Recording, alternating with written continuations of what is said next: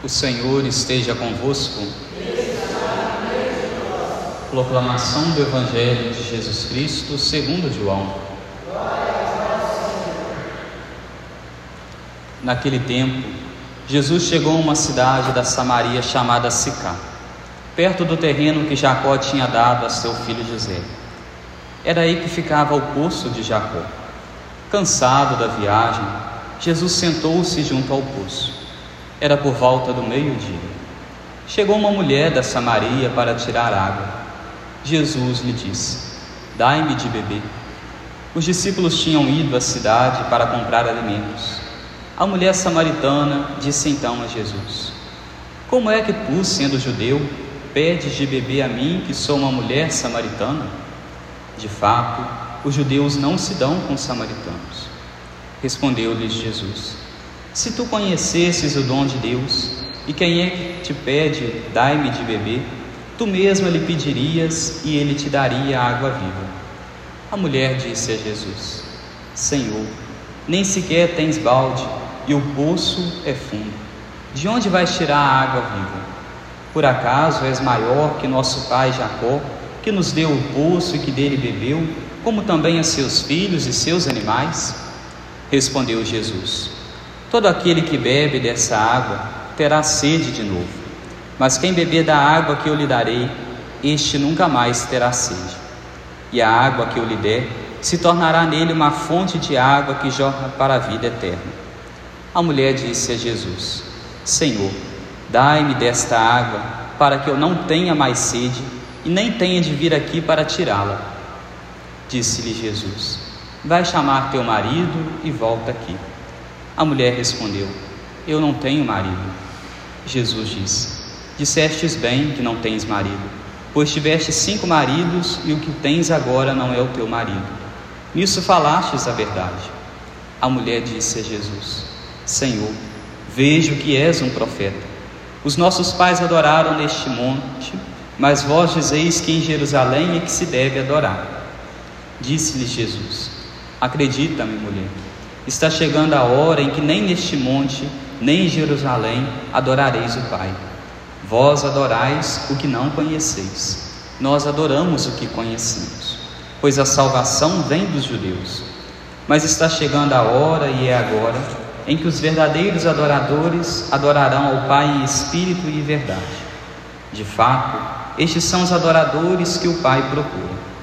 Deus é espírito e aqueles que o adoram devem adorá-lo em espírito e verdade. A mulher disse a Jesus: Sei que o Messias, que se chama Cristo, vai chegar. Quando ele vier, vai nos fazer conhecer todas as coisas. Disse-lhe Jesus: Sou eu que estou falando contigo. Nesse momento, chegaram os discípulos e ficaram admirados de ver Jesus falando com a mulher. Mas ninguém perguntou: Que desejas? Ou por que falas com ela? Então a mulher deixou o seu cântaro e foi à cidade, dizendo ao povo: Vim de ver um homem que me disse tudo o que eu fiz. Será que ele não é o Cristo? O povo saiu da cidade e foi ao encontro de Jesus. Enquanto isso, os discípulos insistiam com Jesus, dizendo: Mestre, come. Jesus, porém, disse-lhes: Eu tenho alimento para comer que vós não conheceis. Os discípulos comentavam entre si: Será que alguém trouxe alguma coisa para ele comer? Disse-lhes Jesus: O meu alimento é fazer a vontade daquele que me enviou e realizar a sua obra. Não dizeis vós: Ainda quatro meses e aí vem a colheita? Pois eu vos digo: levantai os olhos e vede os campos, eles estão dourados para a colheita. O cefeiro já está recebendo salário e recolhe o fruto para a vida eterna.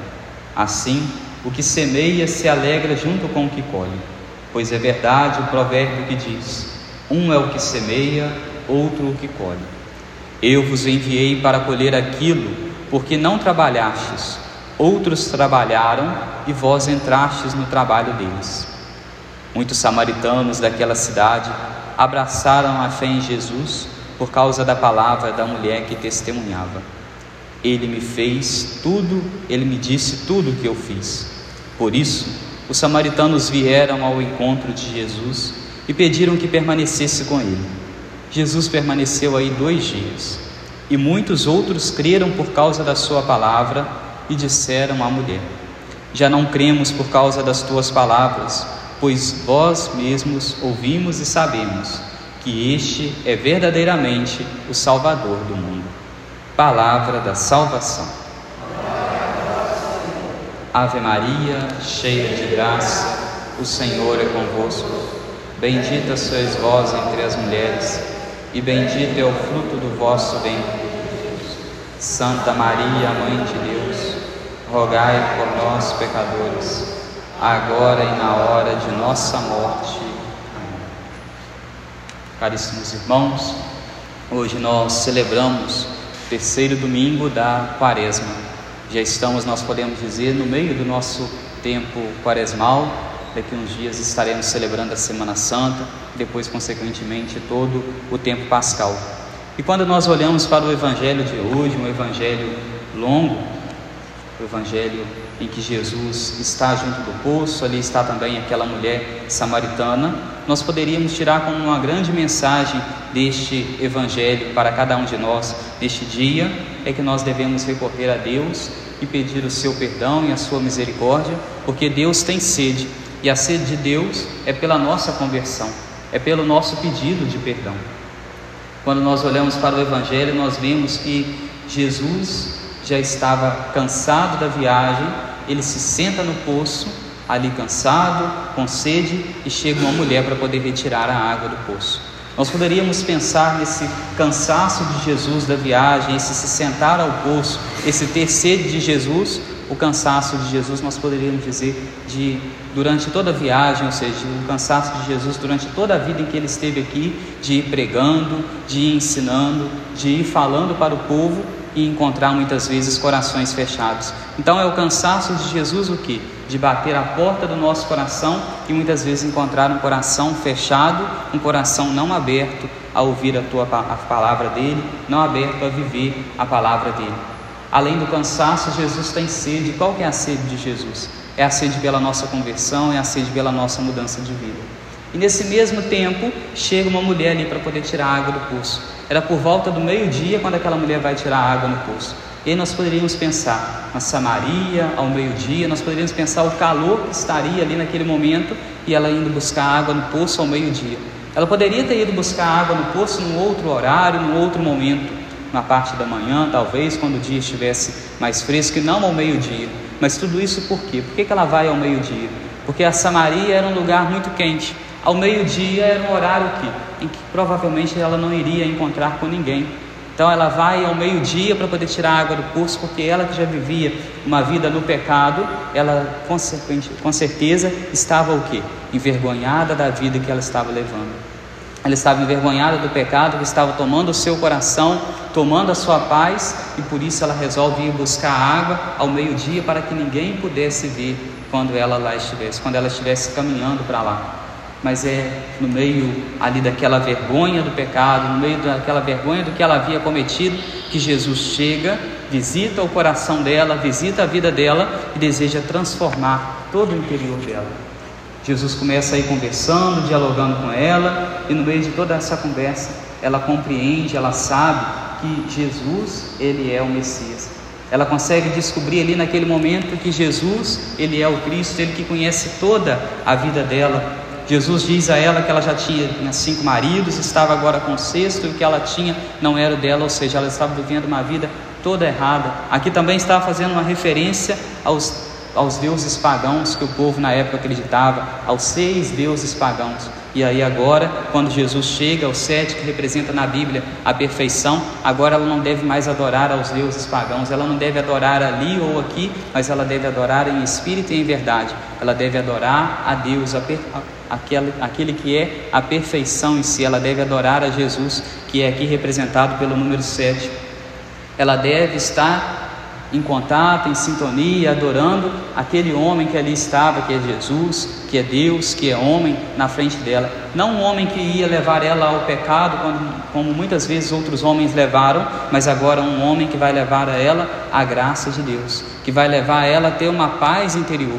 E depois dela ir conversando com Jesus, no final do Evangelho vai nos falando porque ela sai, deixa o seu cântaro, ou seja, deixa o balde que ela havia ali ido para poder buscar água e vai embora feliz, alegre, porque ela foi perdoada dos seus pecados. Ela começa agora uma vida nova e começa a anunciar para outras pessoas. Agora já ela que antes tinha ido buscar água no poço, ela agora esquece para trás o balde, porque para ela mais nada importava a não ser receber de Deus ali naquele momento o perdão, a misericórdia, o recomeçar a vida. Ela esquece tudo que ela tinha para poder fazer, ela esquece o seu a fazer que era buscar aquela água, porque para ela agora o que importa é estar com Deus, é estar com Jesus. Aqueles que conhecem a Deus de fato, aqueles que querem viver a palavra de Deus, aqueles que conhecem, sabem que Deus é capaz de nos perdoar e que por isso pode nos conceder uma vida nova, estes nunca mais abandonam a Deus. Por mais que possam vir os momentos difíceis, os momentos de dor, momentos de tempestade, momentos de cruz, nunca se esquecem de Deus. Sabem que Deus é fundamental na sua vida, como essa mulher compreendeu que Jesus ele era fundamental na vida dela e por isso ela deixa as outras coisas e segue a Jesus. Ela começa a anunciar Jesus. E outros começam a ir ouvindo o anúncio, começam a ir ouvindo aquilo que aquela mulher estava falando a respeito de Jesus, a respeito da fé, começam a abraçar a fé também, e agora no final já não necessitam mais do testemunho das palavras daquela mulher, porque eles também souberam fazer a experiência de Deus. Nós podemos dizer que no dia de hoje é Jesus dizendo para cada um de nós também que nós precisamos fazer a experiência dele. Precisamos rezar, pedir o perdão a Deus, a compaixão dos nossos pecados, das nossas faltas. O pecado, às vezes, faz conosco o que fez na vida dessa mulher. Ela sai ao meio-dia para poder não ser vista, porque ela tem vergonha dos pecados que ela cometeu. Na nossa vida, às vezes, não é diferente.